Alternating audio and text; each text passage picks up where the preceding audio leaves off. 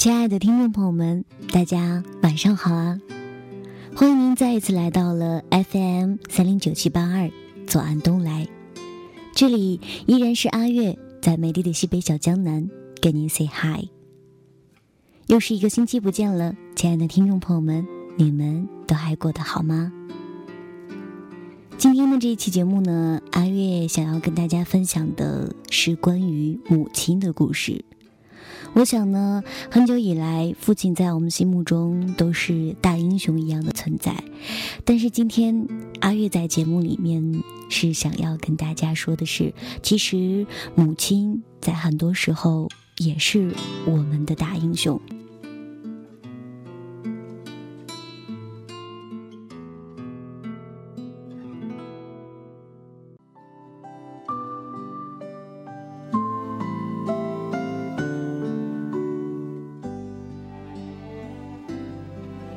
好可惜呀，每个人笔下的妈妈都只做过两件事：一是下雨天来学校给我送伞，伞向我这边斜过来，我在他撑起的一方晴空里安然，他却淋湿了大半个身子；二是深夜我发高烧，他背起我就往医院跑，前前后后忙了一整夜，眼睛布满了血丝。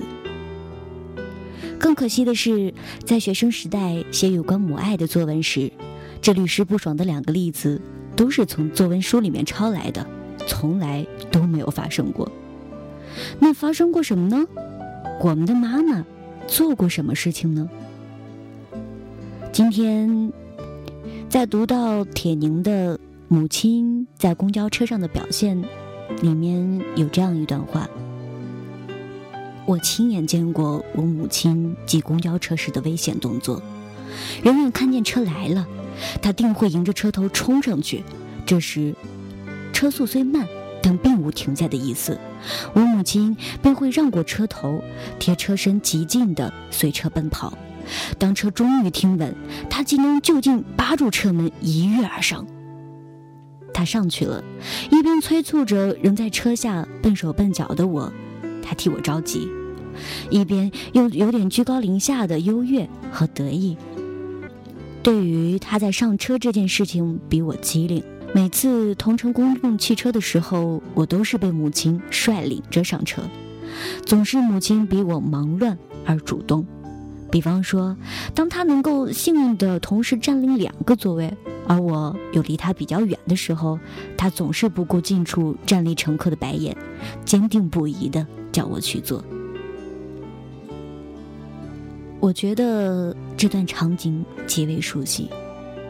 在我家住在郊区的那十多年里，往往只有一趟幺零八路公交车通向市中心，而我的妈妈，竟也是靠着文中母亲这样的本领，让我每次乘车都享受着她的庇护。这十多年，我也目睹过无数次抢座位的惊心动魄。却总是不知道妈妈为何能够练就在汹涌人潮的夹击中轻而易举的挤上公交车的技能。朋友的妈妈看见我转发的这篇文章，回复我说：“我们的本领还有许多呢，比如说，一只手骑车，一只手扶住后面座椅上沉睡的小家伙，也就是你们。”我鼻子一酸，忽然心血来潮，群发了微信问大家：“你们的妈妈都有什么特殊的本领？”握着手机的我，最终在图书馆的小角落泣不成声。在幼儿园放学出现的几百小朋友中，第一眼看到我。小时候生病，特别赖皮。非要我妈背着我，我妈就一边背着我一边做饭。我小时候不睡觉，我妈可以一边睡觉一边一只手跟着我移动位置，确保我不掉下床。老妈和我都晕车，为了治好我晕车，她就一直去坐车，最后她练好了，就能带着我每天坐车了。我老妈在我小学的时候，永远能够在我起床之前做好饭。我到现在都不知道她是几点起床的，骂我两个小时不停。只要是我想吃的东西，她都能做出来，只为了让每天的饭菜不单一，还根据我自创了很多特色。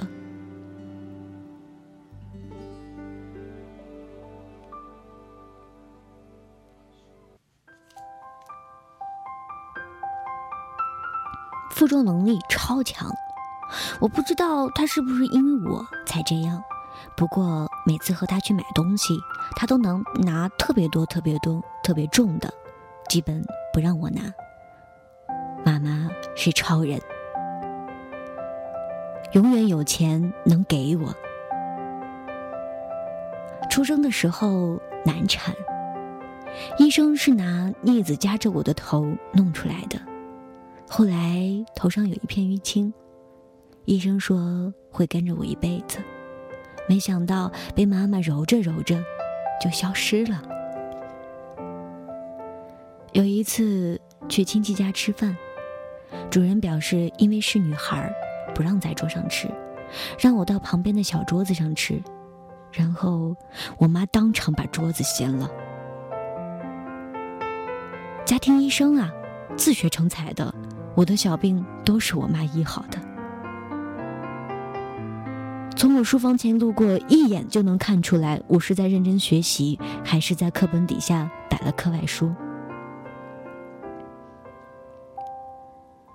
丢掉那些华丽的排比和精巧的比喻，除了把这些回复一字一句的打出来，便再也不知如何下笔了。以前翻到妈妈年轻时的艺术照，完全不能把眼前弱不禁风的她和那个挤过人山人海、一脚登上公交车的女人对接起来。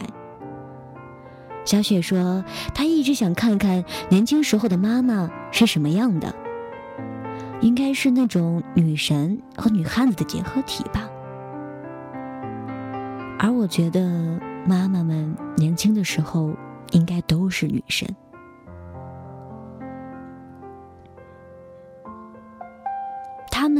也搞不清楚大白菜多少钱一斤，猪肉应该买哪一种才会肥肉得当，做番茄炒蛋的时候应该先放番茄还是先放鸡蛋，搞不清怎么晒棉被才会让它变得温暖又松软，而且还能带着太阳的味道，搞不清如何跟小贩争得面红耳赤才能讲到最低的价格，省下这一块两块的零钱过日子。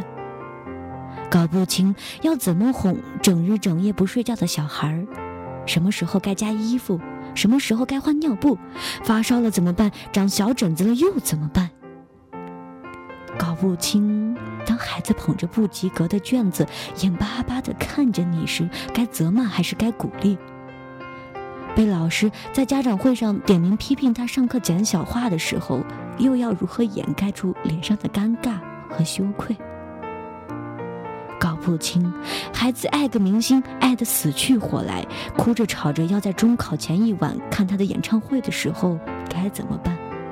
搞不清，进入青春叛逆期的小孩怎么会有那么多禁区？只要踩到，便会有天翻地覆的一场战争。搞不清，这个被自己宝贝大的少年嘴里怎么可以说出那么狠心的话？搞不清，该不该让他选择外地的大学，怕他在那边照顾不好自己的生活，该怎么办？好多事情就在稀里糊涂里做了选择，选择对了是分内的事，选择错了便是终身的遗憾。心里觉得对不起孩子一辈子。但其实自己早就已经为他操了一辈子的心，流了一辈子的汗和泪。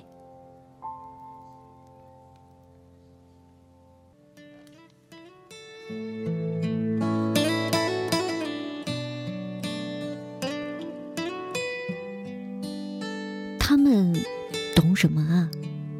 在最开始的时候，他们还不是跟现在的你我一样，是个娇滴滴的小姑娘。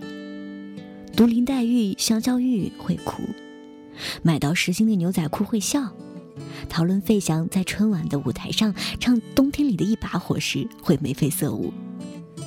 从行李箱里面拿出来家里带的咸菜，打开盖子的时候会小心翼翼。收到校门口吹口哨男生送来的玫瑰花和信封，会害羞脸红。以前有个段子是：妈妈是个美人儿，时光你别伤害她。谁说时光伤害她了？时光一直让她变得很强，强到不可思议，以至于我们会突然意识到，妈妈她变成了超人。她永远能抢到公交车的座位，她会背着我做任何一道我想吃的菜。她不再晕车，她掀了桌子，她一眼看出我有没有在学习。他一只手骑单车，他背着大包小包的行李送我到异乡读书。他能够不停的骂我两小时，他永远都有钱给我。我们。读武侠小说，我们看名人演讲，我们觉得这个厉害，那个牛逼，却有人在我们刚刚被孕育的时候就已经守护在我们身边，成为寂寞天地里你的大英雄。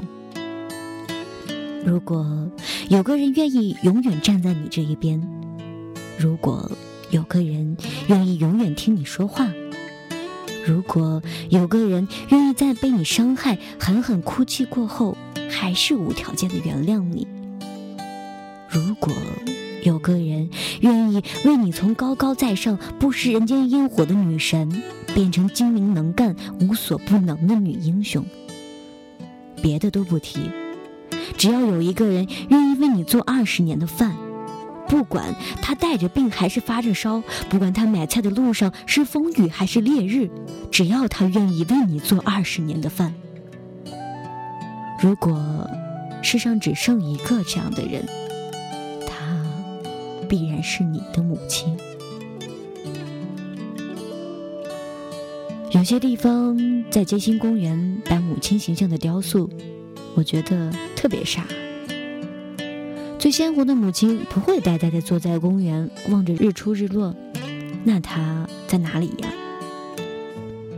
在行色匆匆的街头，她在奋力地挤上公交车，占了两个座位。他在一手稳稳地扶着单车头，一手颤巍巍地扶着后座的小孩。在狭小熏人的厨房，他把青菜洗得干干净净，他把肉片切得整整齐齐。他把一大盘鸡鸭鱼肉倒进油锅，并急速地翻动锅铲，来不及管蹦到脸上的油星子。在喧闹拥挤的学校，他在老师办公室里为你承担所有的过错。他在人头攒动的校门口第一个认出你来。他在你的毕业典礼上激动得泣不成声。在冰冷肃穆的医院。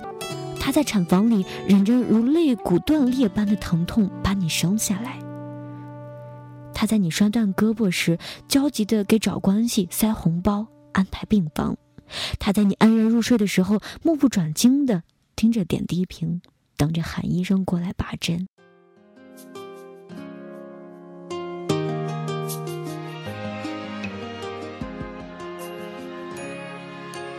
而现在写下这些不知所云的东西，我也觉得特别傻。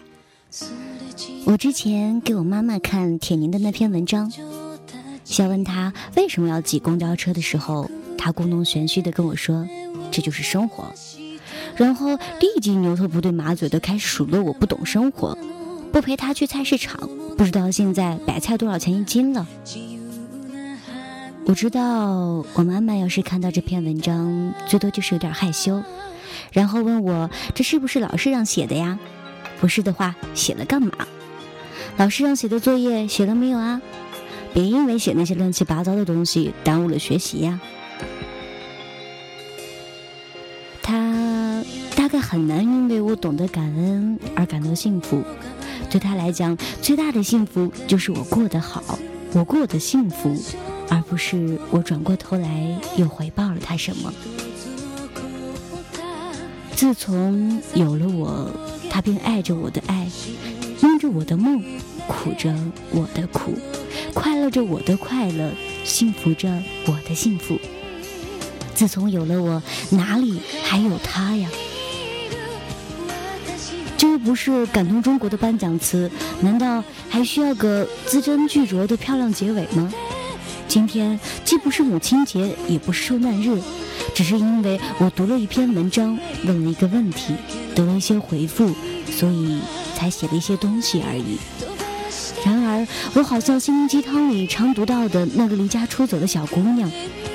好心的老奶奶送了她一碗热气腾腾的馄饨，她在眼泪中忽然懂得了给他煮了二十年馄饨的那个大英雄。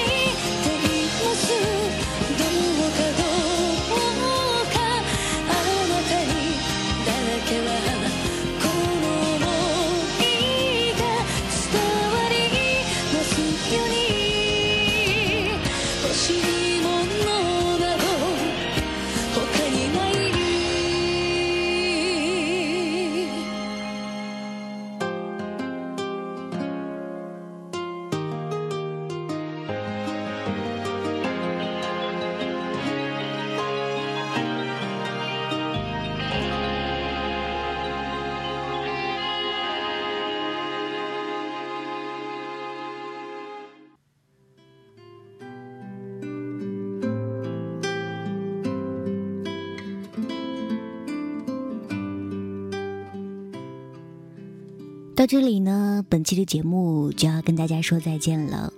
阿月呢，依然在美丽的西北小江南跟你说晚安。